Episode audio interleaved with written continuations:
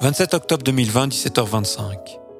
Sur cette histoire-là, j'avais perdu tous les frérots en cuisine. Trois fromages, et mis cependant l'hypothèse que, à leur époque, ni Descartes ni Spinoza n'avaient dû être commis de flammes au rôtissage de cochons de lait dans des tavernes de leur pays. D'ailleurs, le président Macron allait annoncer demain un nouveau confinement. Interdiction de réunions privées hors du cercle familial et fermeture des établissements recevant du public. Le travail pourrait cependant continuer avec quelques aménagements et les écoles demeureraient ouvertes. Un peu comme l'efficacité d'un feu rouge à cigogne, ces décisions institutionnelles imposeraient une norme de fonctionnement social facile à suivre par toute la population.